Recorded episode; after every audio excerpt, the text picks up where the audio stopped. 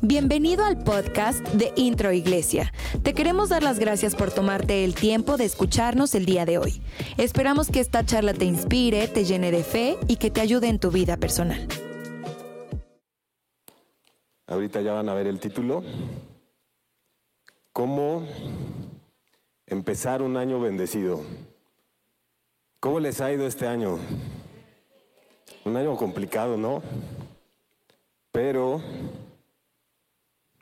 yo tengo una teoría acerca de la salvación y no es nada nuevo, sino como yo he visto de por qué Dios nos salva. A veces pensamos que llegar a ser cristianos o llegar a ser salvos es que te va a empezar a ir bien en la vida, pero he visto que no necesariamente es así, sino que Dios te salva y cambia tu manera de pensar para que puedas soportar lo que viene en tu vida, tanto las cosas buenas como las cosas malas, porque lejos de bendecirte, lo que Dios quiere es formar tu carácter. Entonces, a veces somos tan rebeldes, somos tan berrinchudos, somos tan diciendo, pues así soy. Entonces, Dios tiene que trabajar con eso antes de bendecirnos doblemente o ser bienaventurados, ¿no? Porque hace un poco de tiempo en, la, en el estudio de célula que yo doy, una persona dijo, no, pero es que yo ya soy bendecida. Ok, hay un nivel de bendición, como el sol sale para todos. ¿Están de acuerdo? Para buenos y malos. Y sí es, es una bendición, pero hay una doble bendición y esa está reservada para sus hijos. Den un aplauso a Dios.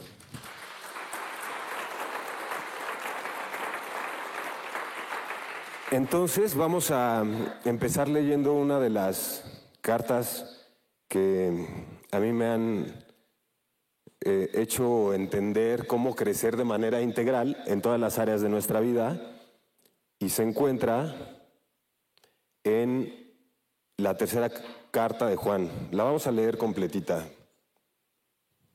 Tercera carta de Juan, desde el versículo 1 hasta el 15.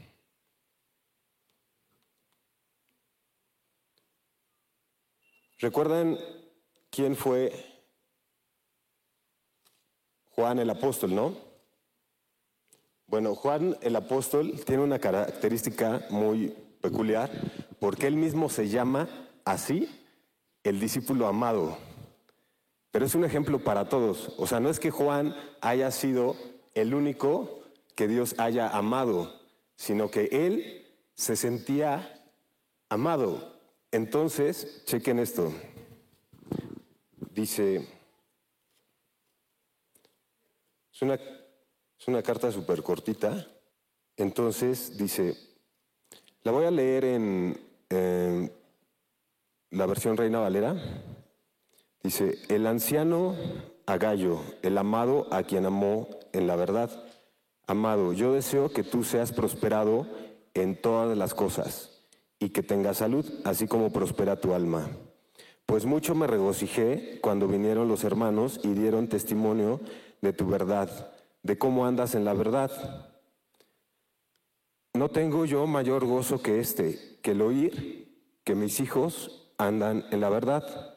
Amado, fielmente te conduces cuando presentas algún servicio a los hermanos especialmente a los desconocidos, los cuales han dado ante la iglesia testimonio de tu amor. Y harás bien en encaminarlos como es digno de su servicio a Dios para que continúen su viaje, porque ellos salieron por amor del nombre de Él, sin aceptar nada de los gentiles. Nosotros pues debemos acoger a tales personas para que cooperemos con la verdad. Por esta causa, si yo fuere, recordaré las obras que hace parloteando con palabras malignas contra nosotros, y no contento con estas, no recibe a los hermanos y a los que quieren recibirlos se los prohíbe y los expulsa de la iglesia. Amado, no imites lo malo, sino lo bueno. El que hace lo bueno es de Dios, pero el que hace lo malo no ha visto a Dios. Todos dan testimonio de Demetrio y aún de la verdad misma, y también nosotros damos testimonio, y vosotros sabéis que nuestro testimonio es verdadero. Yo tenía muchas cosas que escribirte, pero no quiero escribírtelas con tinta y pluma, porque espero verte en breve y hablaremos cara a cara. La paz sea contigo, los amigos te saludan. Saluda tú a los amigos, a cada uno en particular. Cierren sus ojos y vamos a orar para que Dios nos revele los secretos ocultos que están en su palabra. Padre, gracias por esta mañana que nos permites estar reunidos para recibir esa semilla de tu palabra que hará que nuestra vida cambie, que lleguemos a ser esas personas que tú creaste desde el principio desde antes de la fundación del mundo para buenas obras en Cristo. Que no nos conformemos en el nivel de crecimiento espiritual que hemos tenido hasta ahora, porque sabemos que tú quieres hacer aún cosas grandes con nosotros. Espíritu Santo, ponemos en tus manos este tiempo que tu palabra de poder siembre en los corazones de, de mis amigos que están aquí el día de hoy, de todos los que vienen con hambre y con sed de más, porque sabemos que el único camino eres tú y que sin ti el valor de las cosas no son las mismas. En el nombre de Jesús, amén. Entonces, Chequen esto. El primer punto para tener un año de éxito es sentirte amado. ¿De qué sirve la vida si tú no conoces lo que es el amor de Dios? Les voy a decir algo bien fuerte. Si tú no conoces el amor de Dios, o sea, si no lo has recibido, tú no puedes amar a una persona, porque Dios no es la fuente, Dios es la fuente de amor. Bueno, no diría que es solamente la fuente, sino en Él, Él es todo amor. Entonces, nadie que no conozca a Dios puede amar verdaderamente. Y nadie que conozca el amor que Dios te tiene a ti, entonces tú no puedes dar lo que no tienes, tú no puedes dar lo que no conoces. Entonces mucha gente dice, yo te amo, yo daría la vida por ti, pero no quiere obedecer a Dios. Entonces, si ustedes ya tienen un nivel de crecimiento espiritual junto a Dios, no le crean a toda la gente que dice que los ama. Si no aman a Dios y no son obedientes a Dios, pongan en duda todas esas cosas. Porque si tú no amas a Dios, tú no puedes amar a alguien, de verdad. Solteros, solteras, pónganse las pilas, ¿eh? No porque les digan que contigo al infinito y más allá, ya les creas todo lo que te dicen, ¿sí? Entonces, si tú no sabes recibir el amor de Dios, si no conoces el sacrificio expiatorio para el perdón de los pecados, pasados, presentes y futuros, y no te sabes amado, vas a vivir en culpa y vas a vivir en vergüenza. ¿Qué le pasó a Adán después de que desobedeció a Dios? Sintió vergüenza y esa vergüenza lo llevó a sentir culpa y esa vergüenza lo llevó a tener que cubrirse con unas hojas, ¿no? ¿Y qué hizo Dios después? Lo cubrió con pieles de animales. Ahí aparece por primera vez cómo el amor de Dios intenta todo el tiempo poner, ponerse entre nuestras malas obras y lo que Él quiere para nosotros. Entonces, si nosotros entendemos ese principio que Dios nos amó, dice que Dios amó al mundo tanto que dio a su único Hijo para el perdón de los pecados, para que todo aquel que en Él crea no se pierda, más tenga vida eterna. Entonces, si siendo pecadores, Dios nos ama, ¿cuánto más ya siendo reconciliados con Él? Entonces, tú no puedes prosperar en tu vida, tú no puedes tener éxito en tu vida porque vas a sentir que todo lo que logras no te lo mereces y vas a sabotear eso que Dios te ha dado. Yo he conocido mucha gente que de repente tiene una muletilla, y es mucha gente, que dice, Dios no me da más porque ya sabe cómo soy. Pues deja de ser como eres y abre tus brazos y dile, Señor, enséñame cómo ser para poder recibir tus bendiciones y no echarlas a perder. ¿Están de acuerdo? Entonces, podemos reconocer que sí, hay bendiciones de Dios para todo el mundo y la palabra de Dios lo dice, que Dios amó al mundo tanto que dio a su único hijo para el perdón de sus pecados. Pero tú solamente puedes acceder a un nivel de vida de doble bendición cuando te sientes amado a pesar de que no seas perfecto, porque nos vamos a seguir equivocando. Entonces, número uno, sentirte amado. Quien no ha conocido a Dios no es libre para amar y es esclavo del pecado. Dios nos ama, por eso dio su vida para el perdón de nuestros pecados y nos dio la potestad de ser hijos y coherederos de su reino. ¿Ok? Segundo punto, vive con un propósito. Bueno, la primera parte es acerca de ser amado, ¿no? Porque dice, amado, yo deseo que tú seas prosperado. ¿Están de acuerdo? Vive con un propósito. Ahora, Abran su Biblia en el libro de Efesios 1.18. Aunque ese es el principal versículo, quiero que leamos un poquito más de este libro. ¿Quién ya lo tiene? ¿Todos ya lo tienen? Entonces, el propósito de Dios es que vivamos en su voluntad porque ahí podemos alcanzar sus bendiciones.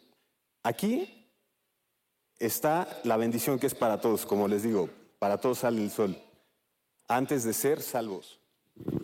Y este lugar, o sea, de este lado, detrás de la cruz, yo soy doblemente bendecido. ¿Pero por qué? Porque primero, cuando estás de este lado, tú ves a Dios como una religión y ves puros nos, nos, nos, nos. Ah, es que a los cristianos no los dejan ir a fiestas, ¿no? ah, es que los cristianos no esto, no esto, no esto. O sea, así vemos a Dios desde aquí, como una larga lista de nos, la pura ley, ¿ok? Pero detrás de la cruz está la gracia. Jesús está frente a nosotros. Si por, un, por la desobediencia de un hombre que fue Adán, todos fuimos maldecidos por la ley, entonces, detrás de una decisión de obediencia total que lo llevó hasta la muerte, que fue Jesús, todos somos bendecidos. Es súper importante conocer esto. O sea, sí éramos maldecidos antes de, por eso no sabíamos cómo vivir y por eso es necesaria la ley. Los nos de Dios te llevan a los sí de Dios. ¿De acuerdo? Entonces, Vivir en el, centro, en el centro de la voluntad de Dios es vivir como Él lo indica. Si somos coherederos junto con Jesucristo de su reino, entonces tenemos que vivir. Él quiere que vivamos siendo un ejemplo para los que no lo conocen. ¿Están de acuerdo? Vamos a leer desde el versículo 3 Demos gracias al Dios Padre y a nuestro Señor Jesucristo por las bendiciones espirituales que Cristo nos trajo del cielo. ¿Ustedes las tuvieron que perseguir? No, dice que Él nos trajo las bendiciones del cielo.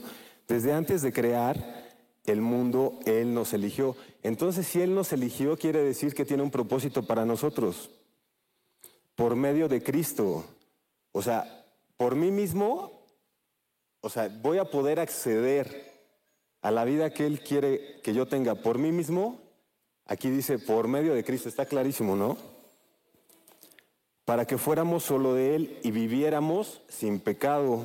Dios nos amó tanto que decidió enviar, a Jesucristo para adaptarnos como hijos suyos, pues así había pensado hacerlo desde un principio. Dios hizo todo eso para que lo alabemos por su sangre y maravilloso amor. Gracias a su amor,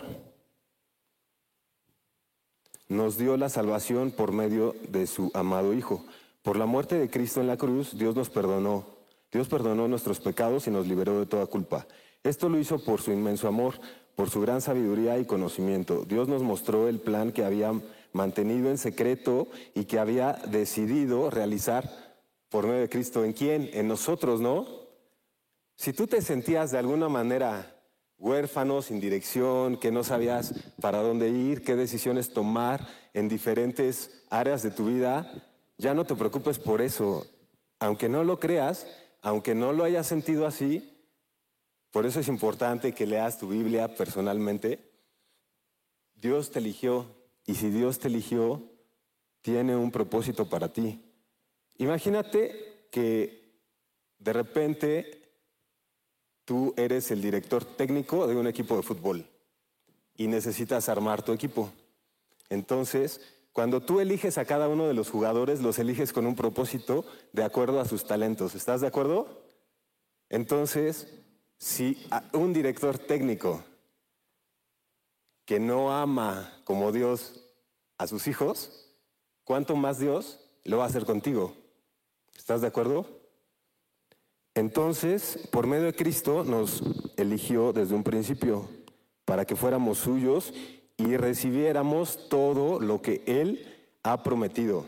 Si no abres la Biblia, no, vas a saber reclamar lo que Él te ha prometido. Así lo había decidido Dios, quien siempre lleva a cabo sus planes. ¿Cuándo? Siempre. O sea, no hay un momento en el que los planes de Dios no se lleven a cabo a menos que tú se lo impidas, ¿eh? que decidas permanecer de este lugar, en este lugar, donde sí puedes ver cierto grado de bendición, sí puedes ver la obra del fruto de tu trabajo, pero aquí, o sea, es impresionante porque no solamente es la obra del fruto de tu trabajo, sino la mano de Dios sobre tu vida. Entonces, hay cosas que, cada uno de nosotros desearíamos un carro, una novia o esposa, una casa, pero ¿sabes a veces por qué Dios no te permite acceder a eso? Porque está trabajando en tu carácter. ¿Tú le darías a tu hijo de 12 años a manejar la camioneta de tu esposa o tu carro? No, ¿verdad? Porque aún no, no tiene esas capacidades. Entonces a veces, para Dios, así somos nosotros. Necesitamos primero ser procesados en algo que se llama quebrantamiento para poder tener cierta madurez y poder manejar sus bendiciones. Si tú no te sientes amado, como te decía, no vas a poder amar a los demás y todo lo que Dios te dé lo vas a querer para ti. ¿Ok? Entonces, de lo que se trata es que las bendiciones de Dios no solamente la recibas, sino que dejas que fluyan de ti. Hay mucha gente que sabe más que yo de la Biblia, pero no se atreve a abrir un estudio de Biblia en su casa porque no ama o no tiene compasión por los que no conocen su palabra. ¿Han conocido gente así? Que, luego hasta critican las predicas de los pastores, ¿no? No, es que yo opino que... Y, le preguntas, oye, ¿deberías abrir un, grupo de estudio de Biblia, si sabes tanto, y dice, no, es que no tengo tiempo, ¿no? O sea, prefiere las bendiciones de Dios para sí mismo que dejarlas fluir en su vida.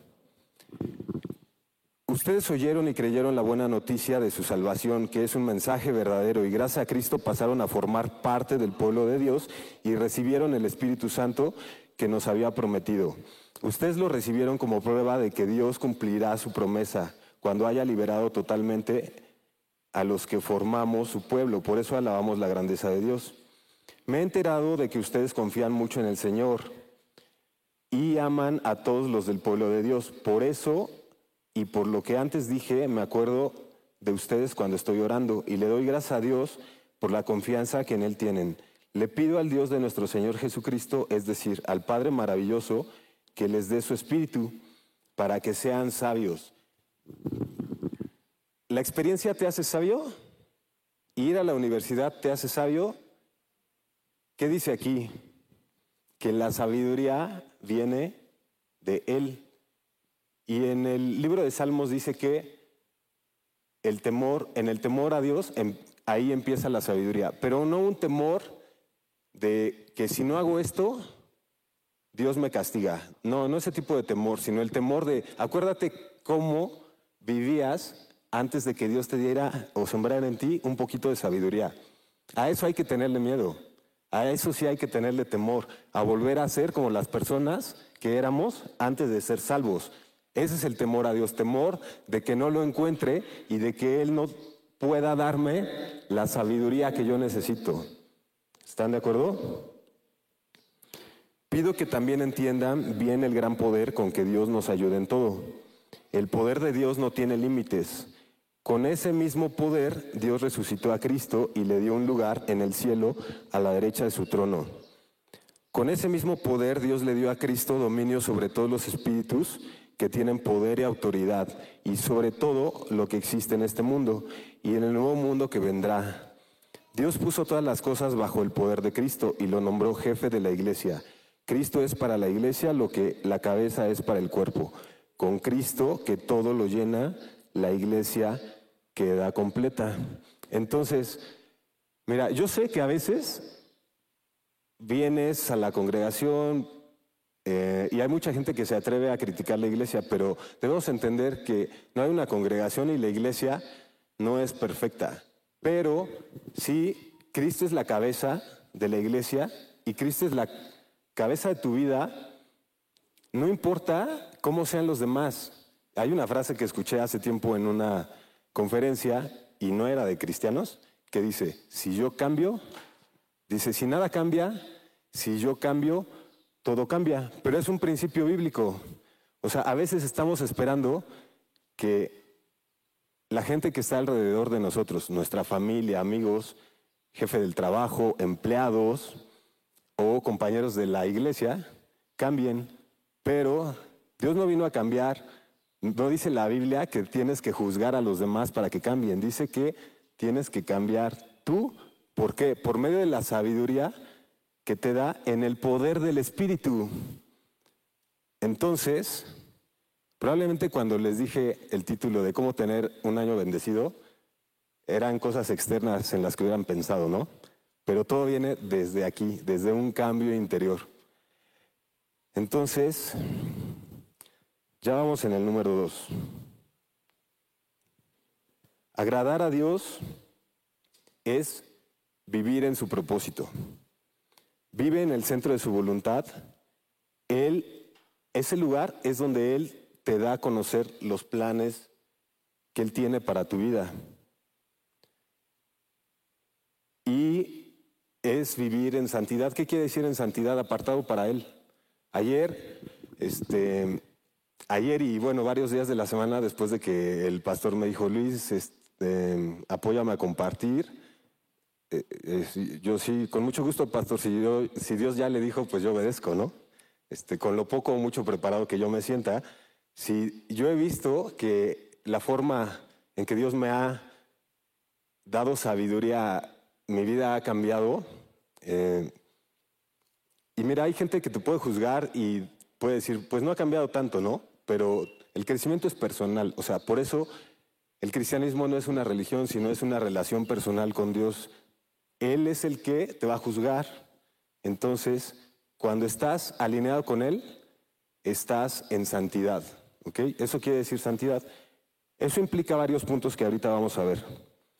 Entonces, si tú quieres conocer la voluntad de Dios para tu vida, es muy importante la obediencia.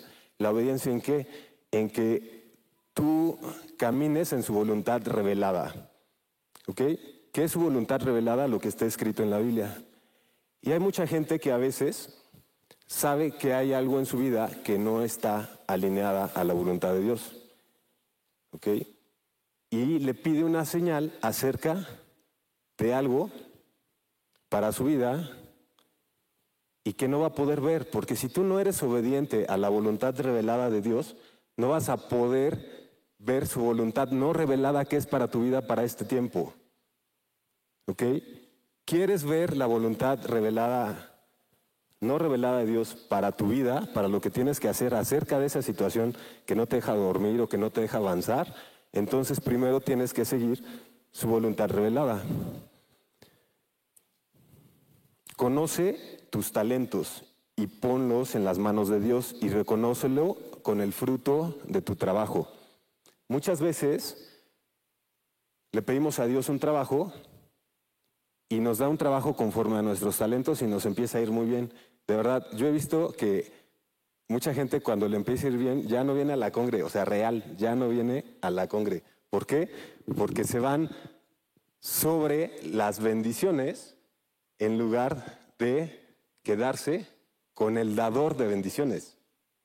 ¿Ok? Es una tontería, pero pasa, ¿sí? Entonces, que Dios guarde nuestro corazón de que eso pase.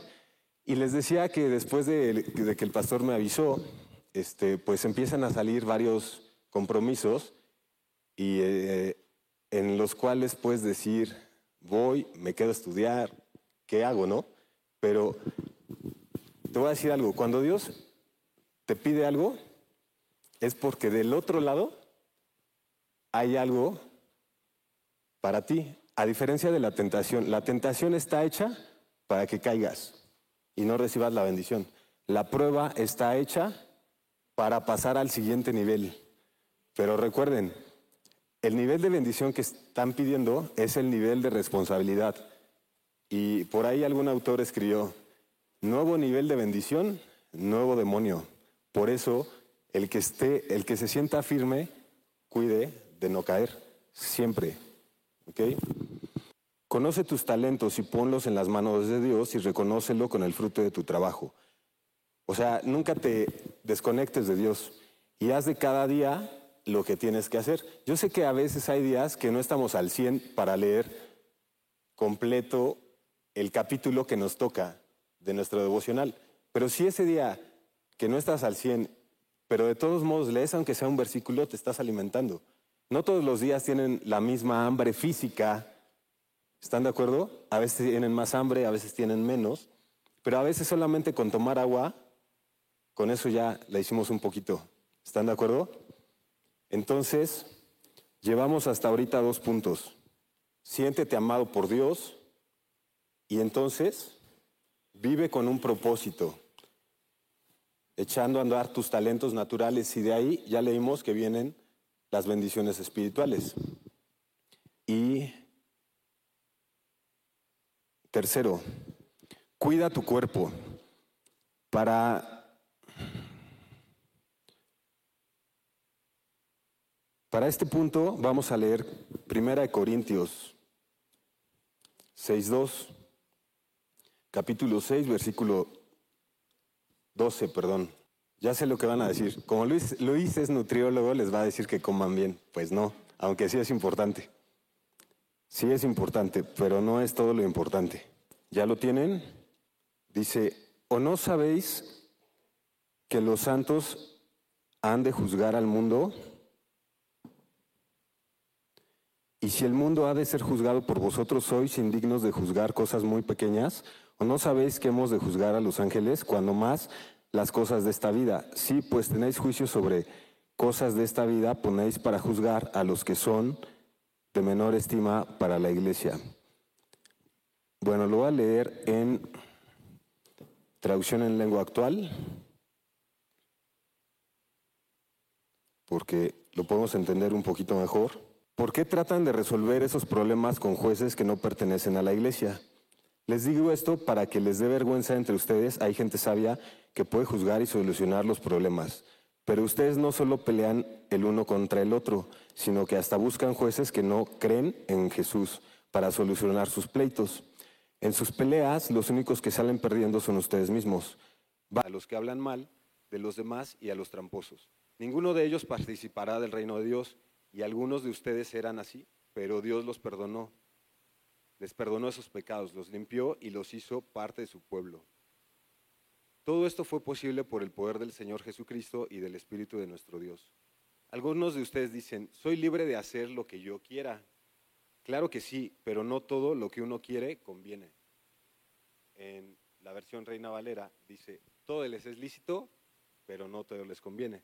O sea, si Dios ya nos hizo libres del pecado, y en su gracia ya somos salvos, entonces, hay mucha gente que dice, no, pues es que para eso Dios nos dio el libre albedrío. ¿Sabes que el libre albedrío fue lo que tomó Adán cuando desobedeció a, Dios y no solamente lo esclavizó a él, sino a su descendencia? O sea, el libre albedrío, lejos de ser bueno, te esclaviza. Por eso, todo te es lícito, pero no todo te conviene. Ahí va lo que yo decía de la comida. También dicen, la comida es para el estómago y el estómago es para la comida. Claro que sí, pero Dios va a destruir las dos cosas. En cambio, el cuerpo no es para lo que lo usemos en relaciones sexuales prohibidas. Al contrario, debemos usarlo para servir al Señor Jesús, pues nuestro cuerpo es de Él. O sea, somos templo del Espíritu. Y así como Dios hizo que Jesucristo resucitara, así también a nosotros nos dará vida después de la muerte, pues tiene el poder para hacerlo. Ustedes saben que cada uno de ustedes forma parte de la iglesia, que es el cuerpo de Cristo. No está bien que una parte de ese cuerpo, que es la iglesia de Cristo, se junte con una prostituta, pues al tener relaciones sexuales con ella, se hace un solo cuerpo con ella. Así lo dice la Biblia. Los dos serán una sola persona. En cambio, quien, quien se une al Señor, Jesús se hace un solo cuerpo espiritual con Él. No tengan relaciones sexuales prohibidas. Ese pecado le hace más daño al cuerpo que cualquier otro, que cualquier otro pecado. El cuerpo de ustedes es como un templo y en ese templo vive el Espíritu Santo que Dios les ha dado. Ustedes no son sus propios dueños. Cuando Dios los salvó, en realidad los compró y el precio que pagó por ustedes fue muy alto. Por eso deben dedicar su cuerpo a honrar y agradar a Dios. ¿Cuánta gente por no cuidarse se enferma? Por eso les digo, ¿quieren tener un año de éxito? Cuiden su cuerpo en todas estas cosas que dice la Biblia. No lo digo yo, lo dice la Biblia. ¿Ok? Entonces, ¿cómo tener un año de éxito? No es un, una lista de rituales. Es un reto y un trabajo que tenemos que, saliendo de hoy de aquí, llegar y reflexionar acerca de las cosas que no estoy haciendo. ¿De acuerdo? Entonces, les ponía el ejemplo del director técnico y sus jugadores. Yo quiero ser jugador del primer equipo, supongamos, pero no hago lo que me toca, no duermo bien, no descanso, no como bien, no entreno. ¿Qué posibilidades tengo de vivir ese sueño que probablemente Dios sí tiene para mí, pero que no hago las cosas que me tocan? ¿Están de acuerdo? Entonces, este versículo de Tercera de Juan, el, versículo 2, nos habla de que somos tripartitas, somos un cuerpo, somos un alma y somos espíritu. Y entonces el resto de, bueno, no el resto, varias secciones de la Biblia nos hablan de cómo caminar en estos tres asuntos. Ya vamos en el 3, ¿están de acuerdo? Cuida tu cuerpo. Ahora vamos al cuarto. Haz prosperar tu alma. Vamos a leer Josué en el Antiguo Testamento 1, 7 al 8. ¿Cómo vamos a hacer prosperar nuestra alma? Nunca se apartará de tu boca este libro de la ley, sino que de día y de noche meditarás en él para que guardes y hagas conforme a todo lo que en él está escrito, porque entonces harás prosperar tu camino y todo te saldrá bien. Y continúa diciendo, mira que te mando que te esfuerces y seas valiente. No temas ni desmayes. ¿Por qué Dios nos pediría que seamos fuertes y valientes y no temer ni desmayar? Porque sabe que la vida no es sencilla. ¿Ok? Entonces, ¿Qué es lo que más fuerte debe tener un hombre para salir, o una mujer, adelante en sus adversidades? Entre más profunda sea tu relación con Dios, tu espíritu es más fuerte. El poder del espíritu en ti es más fuerte. Entonces, lejos de sentarte a llorar por lo que te pasa, tratas de resolver el conflicto en la sabiduría de Dios y lo que sigue. ¿Están de acuerdo? Probablemente necesitemos a veces ayuda de algunos, pero cuando necesites ayuda de alguien, no busques a tus cuates o amigos que no vienen a la iglesia, que solamente te dicen, ya ves, te dije, te iba a ir igual, ¿no? O sea, busca a alguien que sea más espiritual que tú, no aún menos espiritual que tú. Entonces, ahora vamos a Salmos 23, versículo 3 al 4.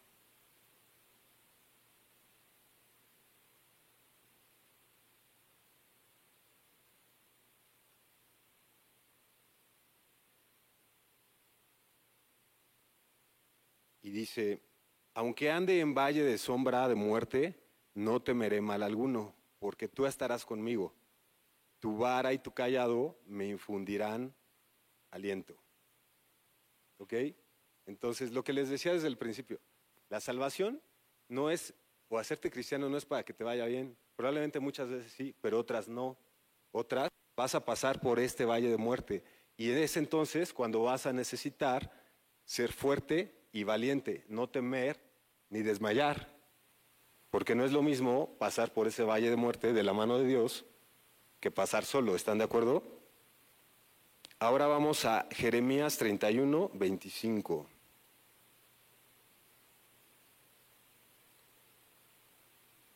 Y en Jeremías 31, 25 dice,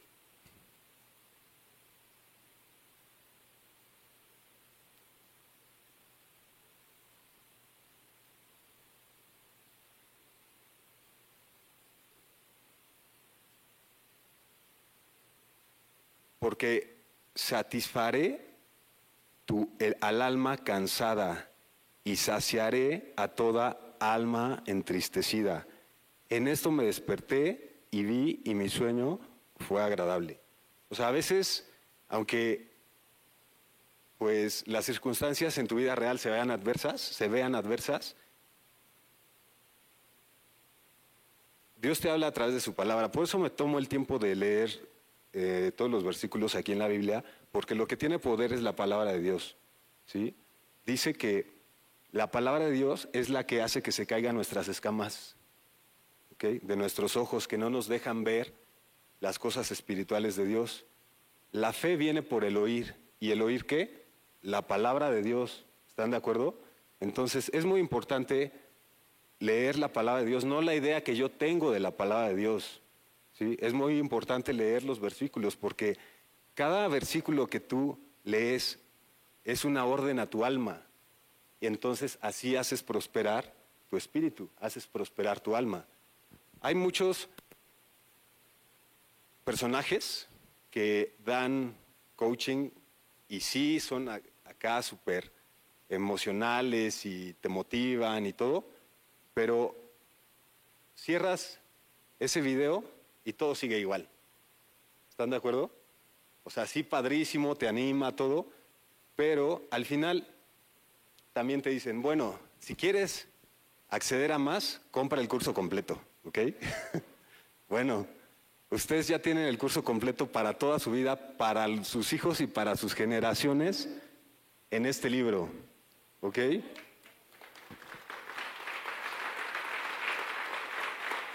Un aplauso para Dios. Entonces, ahora vamos a Mateo 16, 26.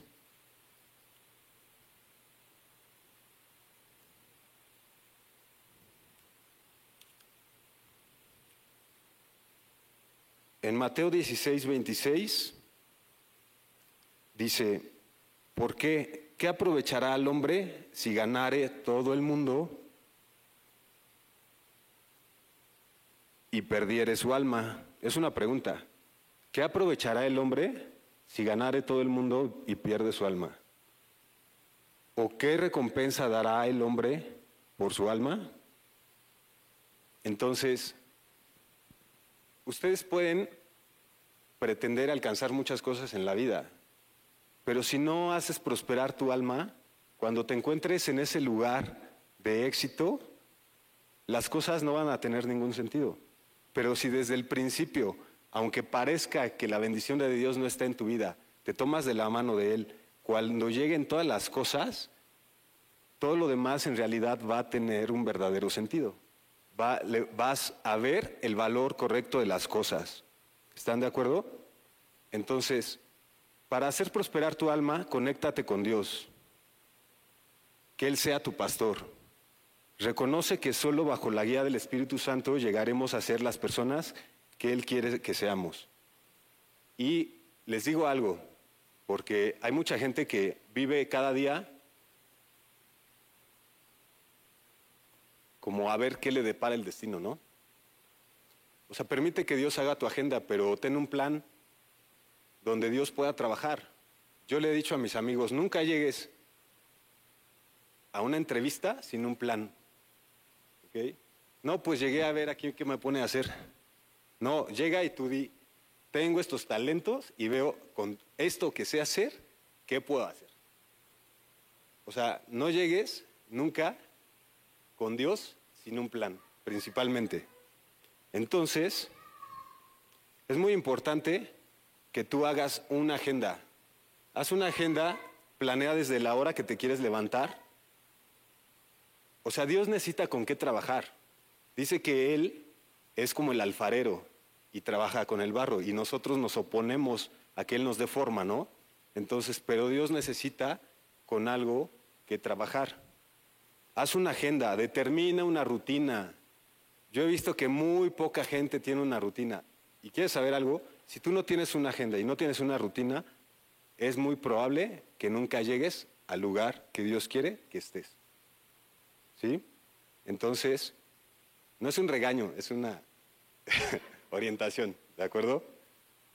Entonces, es muy importante. Ya se aprendieron los puntos, espero que los hayan anotado, ¿eh? porque como esto no van a encontrar nada en el YouTube. Sentirse amado por Dios, Vive con un propósito. Segundo. Tercero, cuida tu cuerpo. Cuarto, haz prosperar tu alma. Quinto, aquí es donde empezamos a trastabillar algunos, ¿sí? Vamos a hablar sobre conecta tus finanzas con Dios. ¿Ok? Como, como su palabra lo dice, ¿eh? no como Luis lo dice.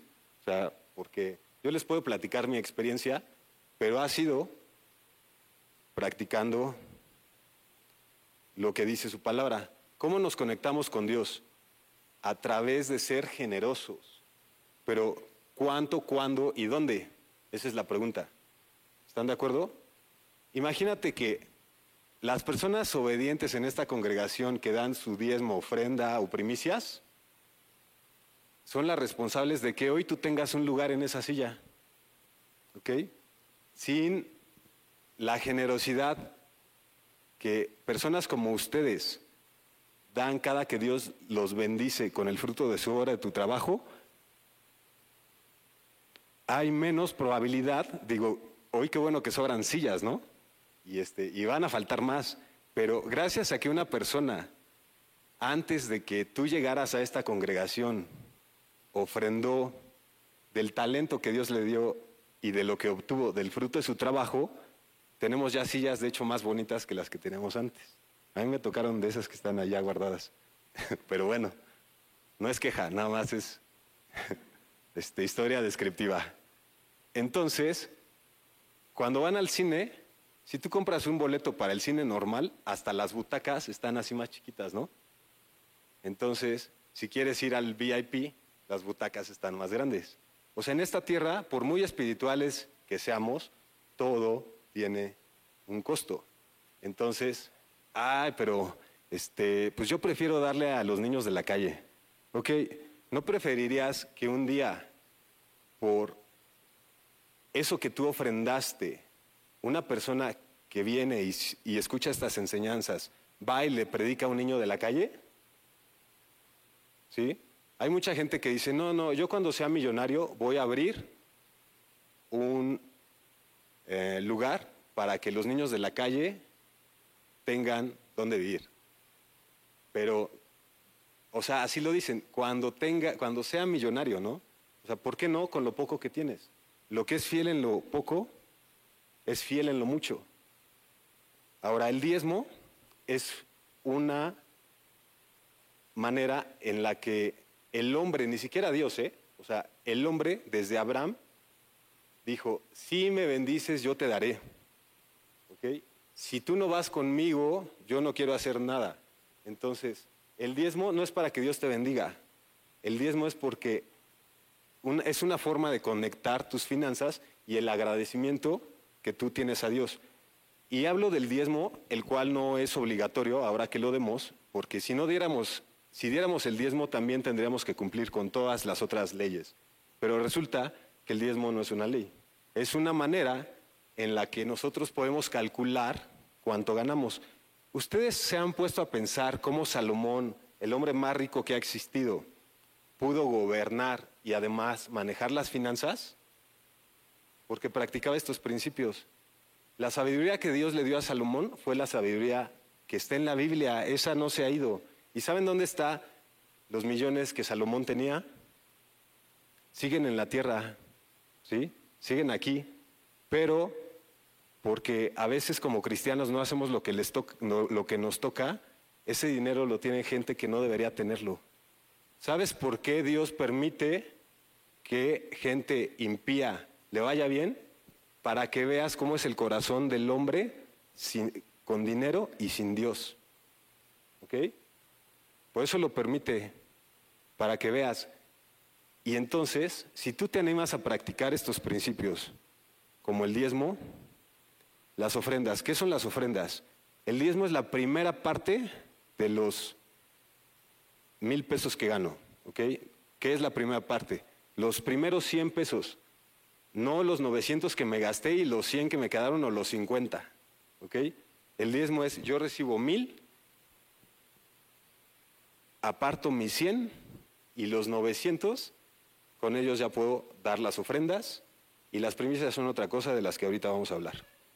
Entonces, diezmos me ayuda a calcular si, tú nunca has visto cuánto ganas y cuánto gastas, y esto es un principio de finanzas, tú no vas a poder saber o poder hacer planes. ¿Están de acuerdo? Entonces, si tú calculas un 10%, vas a poder saber qué, haces, qué hacer con el 90%. Y te voy a decir otra cosa. Si tú empiezas a diezmar, así como te lo estoy diciendo, antes tu 90% estaba maldecido porque no te alcanzaba.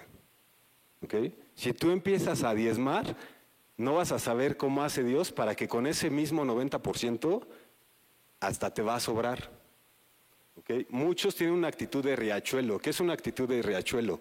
Solamente para mis cuentas, para mi refri, para mi alacena, y mientras tenga para eso, ya la hice. Pero Dios quiere que tengamos una actitud de un río caudaloso. Un río caudaloso siempre tiene caudales de agua que a veces hasta se desbordan. ¿Y qué pasa? Por el río caudaloso pasa demasiada agua, siempre, siempre, siempre. Al lado de ese río caudaloso están aquellos árboles que siempre dan fruto, que su hoja no, no se cae. ¿Están de acuerdo? Entonces, ese río caudaloso, Dios quiere que seamos. Y el río caudaloso nunca se queda con nada, pero siempre tiene. ¿Están de acuerdo? O sea, en el río caudaloso siempre está fluyendo, fluyendo y fluyendo y fluyendo, y no se queda con nada. Y bueno, ustedes conocen el mar muerto, ¿no? El mar muerto, como no tiene corriente, o sea, no da, el agua se estanca y entonces no hay vida. ¿Qué tipo de persona quieres ser? O sea, ¿solamente quieres que Dios te dé para ti o quieres que Dios te dé para también bendecir a los demás? Eso es muy importante. Y esa es entonces la actitud de Riachuelo o la actitud de Río Caudaloso. Ahora, ¿qué son las ofrendas? Entonces, si yo ya aparté mi diezmo, la ofrenda es el 90% que me queda. Vamos a leer ahora Deuteronomio 26, 1 al 12. Ya vamos a terminar. ¿Ya lo tienen? Deuteronomio 26, 1 al 12 nos dice, cuando hayas entrado en la tierra que Jehová tu Dios te da por herencia y tomes posesión de ella y habites, Entonces tomarás de las primicias de todos los frutos que sacares de la tierra que Jehová tu Dios te da, y las pondrás en una canasta e irás al lugar de Jehová tu Dios, que tu Dios escogiere para hacer habitar allí su nombre. Y te representarás y te presentarás al sacerdote que hubiera en aquellos días, y le dirás, declaro hoy a Jehová tu Dios que he entrado en la tierra que juró Jehová a nuestros padres que nos daría. Y el sacerdote tomará la canasta de tu mano y la pondrá delante del altar de Jehová. Entonces hablarás y dirás delante de Jehová, tu Dios. Un arameo a punto de perecer fue mi padre, el cual descendió a Egipto y habitó allí, con pocos hombres y allí creció, y llegó a ser una nación grande, fuerte y numerosa. Entonces, Dios siempre está ilustrando con maneras, bueno, en este caso, en la forma en la que vivía la, la gente, ¿no? Entonces, si tú fueras agricultor, y quisieras la mejor cosecha de la temporada, ¿qué sembrarías? ¿La buena semilla, la que tiene mejor características? ¿O la que aparentemente no va a dar lo mejor de la cosecha? ¿Ok? Bueno, pues por pura eh, este, sentido común, ¿no? O sea, siembras para la mejor cosecha siembras o apartas el mejor grano. Entonces, frase célebre, de la calidad de la primicia es la calidad de la cosecha. ¿Ok? Entonces, por eso es que a Dios le gusta la primogenitura. ¿Qué es la primogenitura? Es lo que va a tener la capacidad de administrar todo lo demás. Nadie puede administrar las riquezas del reino, si somos coherederos con Cristo, ¿quién va a administrar las riquezas del reino? También nosotros, ¿ok? Nadie puede administrar las riquezas del reino, o sea, todo lo que Dios te da siendo su hijo, coheredero junto con Cristo, sin el carácter de Cristo. Nadie. Entonces podemos ver que por eso los hombres se pierden, no, no mantienen sus finanzas conectadas a las de Dios porque sienten que no tienen que rendirle cuenta a nadie y prefieren rendirse cuenta a ellos mismos y preferimos sentirnos buenas personas con lo poquito o mucho que damos en donde nosotros queremos. Por eso entonces el diezmo, las ofrendas y las primicias es cuándo, dónde, ¿ok? Y cuánto. Entonces ese es el punto número cuatro que damos, ¿no? Cinco es el punto número 5. Conecta tus finanzas a las finanzas de Dios. Ahora,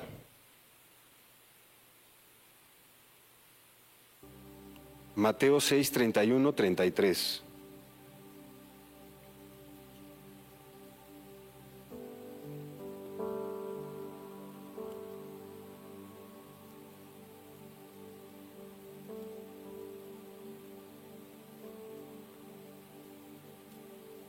Dice, no os afanéis, pues, diciendo, ¿qué comeremos o qué beberemos o qué vestiremos? Porque los gentiles buscan todas estas cosas. Los gentiles se refieren en ese tiempo a los que no eran eh, principalmente judíos o hijos de Dios, eh, que eran los griegos principalmente. ¿O qué beberemos o qué vestiremos? Porque los gentiles buscan todas estas cosas pero ahora tú ya no eres un gentil. O si aún eres un gentil, pues hay un camino para que dejes de serlo. Pero vuestro Padre Celestial sabe que tenéis necesidades de todas estas cosas. Mas buscad primeramente el reino de Dios y su justicia, y todas las cosas le serán añadidas. Todo el tiempo, si se dan cuenta, en la palabra de Dios no es una sola vez la que dice que las bendiciones los alcanzarán, que las bendiciones serán añadidas, que las bendiciones espirituales Dios, Jesús las trajo. ¿okay? No es una sola vez la que sucede esto. ¿Por qué? Porque Dios quiere constantemente que estemos enterados cuando tú lees la Biblia lo que Él quiere para ti. Pero no es un asunto de dame una señal, de vivo como yo quiero, pero quiero aquellos impíos les va muy bien y a mí no me va bien? Tal vez es porque sí, ok, vienes a la congregación, vas a tu estudio de Biblia, pero no haces lo que a ti te toca. ¿okay? Y por eso no puedes acceder al siguiente nivel. Porque no quieres acceder al siguiente nivel. Porque no quieres hacer ese sacrificio o compromiso. Llámalo como quieras, llámalo compromiso o llámalo sacrificio. Dar sacrificadamente no quiere decir que des hasta donde te duela necesariamente. Puedes hacerlo así, pero dar sacrificadamente es a pesar de la circunstancia que estés viviendo, siempre tienes algo que dar. El diezmo entonces nos pone en el mismo nivel a todos. No importa si ganas 100 pesos o ganas un millón de pesos, tu diezmo es el mismo para Dios. Tú no le estás dando de más. ¿Sí? Tú le estás dando tu 10%. Entonces, si Él ve que eres fiel dándole 10 de 100, luego, como Él te ve fiel, te va a pasar a un lugar donde ganes mil, porque las, hay necesidades, hay necesidades en la iglesia, hay necesidades de ayudar a los pobres, hay necesidad de ayudar a los más desprotegidos. Y hay una promesa también, vamos a Malaquías 3:10.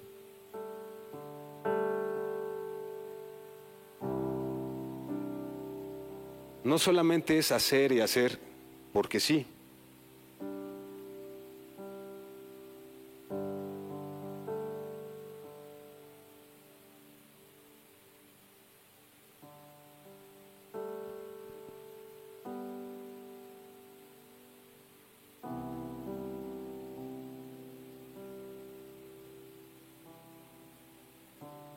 Malaquías 3:10 Dice, traigan a mi templo sus diezmos y échenlos en el cofre de las ofrendas.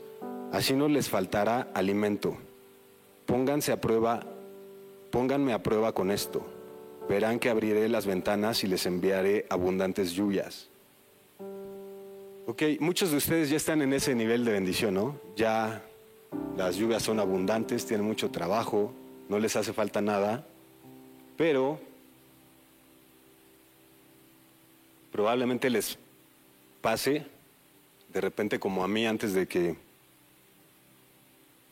de que Jesús me salvara, hay una promesa.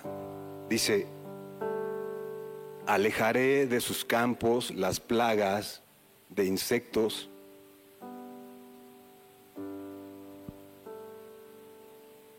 que destruye sus cosechas y sus viñedos. Tendrán entonces un país muy hermoso. y todas las naciones los considerarán muy dichosos. Yo soy el Dios Todopoderoso y les juro que así lo haré.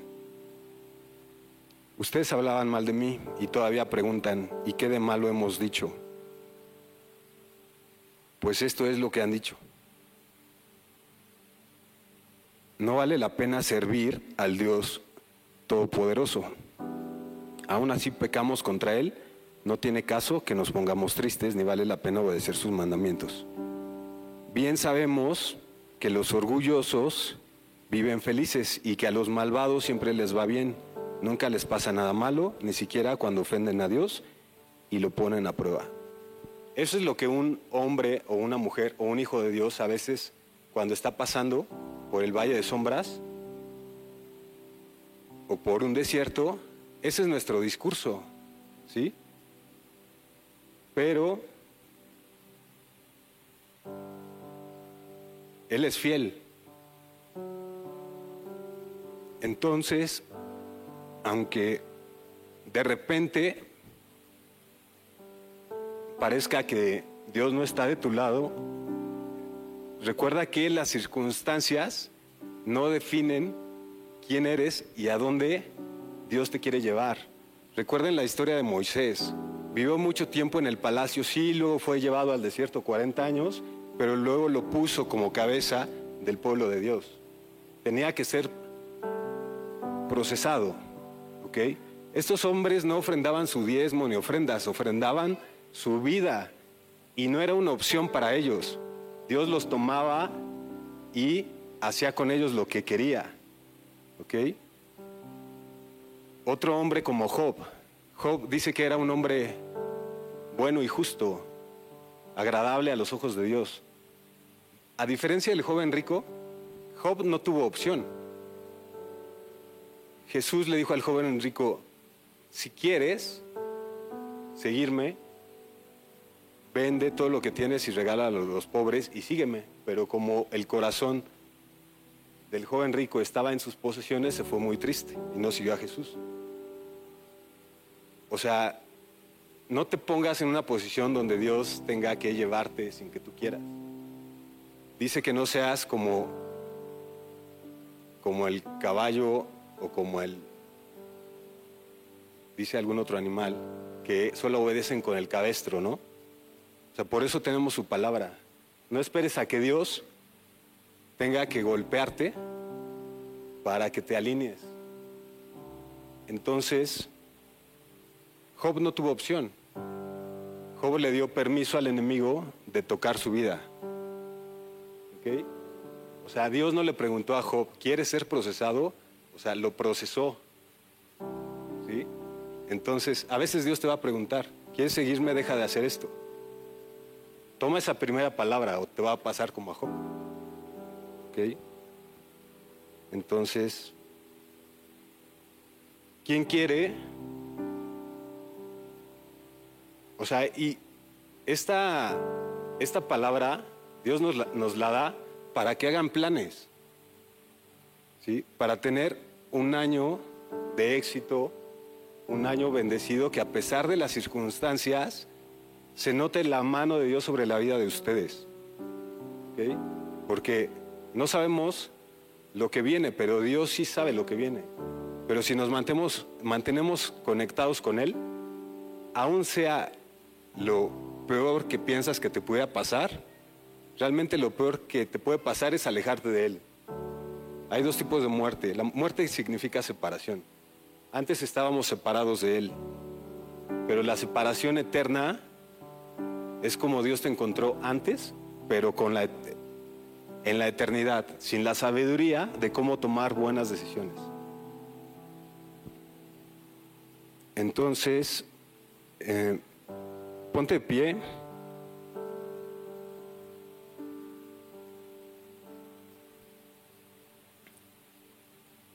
Cierra tus ojos.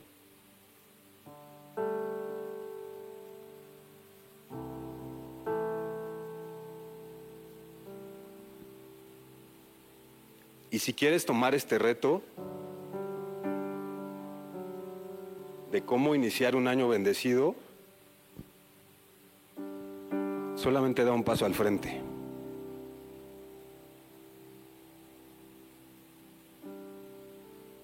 Y dile,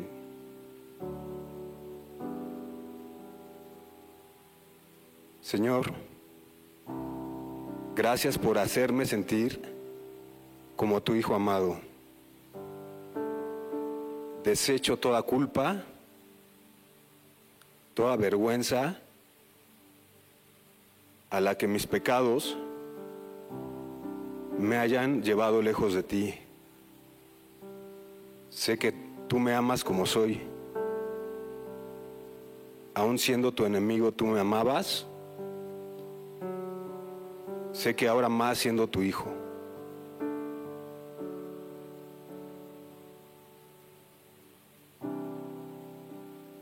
Déjame ver los talentos con los que tú me creaste para poder caminar en el propósito que tú me diste o que aún no sé, pero que me vas a dar.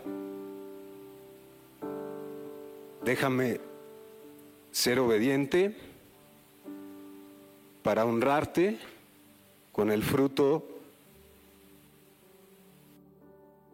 porque tú eres el dueño de mi vida y de mis talentos.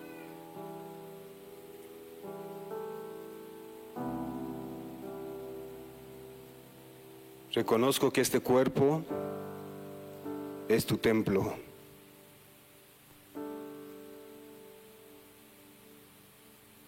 y se había servido al mundo,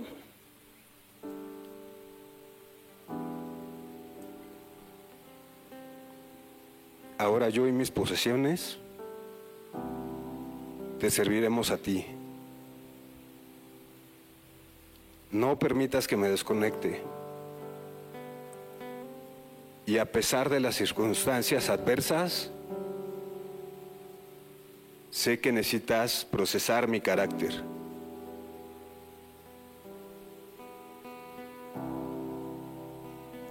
Para llegar a ser esa persona que tú creaste antes de la fundación de este mundo.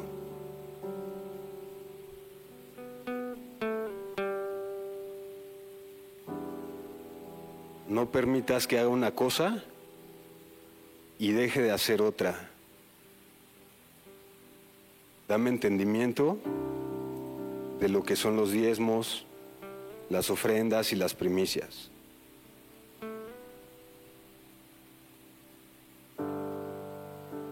Nada sirve que alguien me enseñe si yo no tengo la convicción y el entendimiento para practicar todas estas cosas con amor.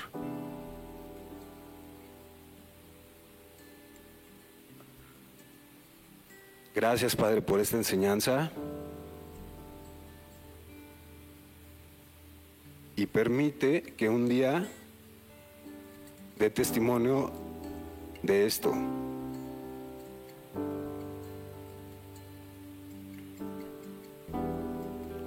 Padre, bendice a tus discípulos, que esta palabra sea una semilla sembrada en la buena tierra de sus corazones, que dará fruto al 30, al 60 y al 100 por uno. En el nombre de Jesús te damos gracias. Amén. Gracias por haber escuchado este podcast. Esperamos que haya sido de bendición para tu vida. Recuerda que puedes apoyar este ministerio a través de nuestra página web introiglesia.com diagonal dar y sembrar una semilla para que personas semana a semana puedan conocer a Jesús. Síguenos en Facebook e Instagram como Introiglesia. Dios te bendiga.